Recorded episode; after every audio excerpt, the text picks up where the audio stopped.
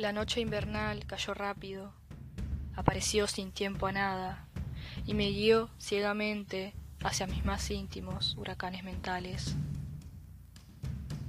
Siempre me atrajo su silencio, que escapando del infierno viaja por la eternidad. Imagino que el camino debe ser una ruta oscura y escarpada que lleva a un solo destino, hacia vórtices impregnados de fantasmas que deambulan sobre la mentirosa historia.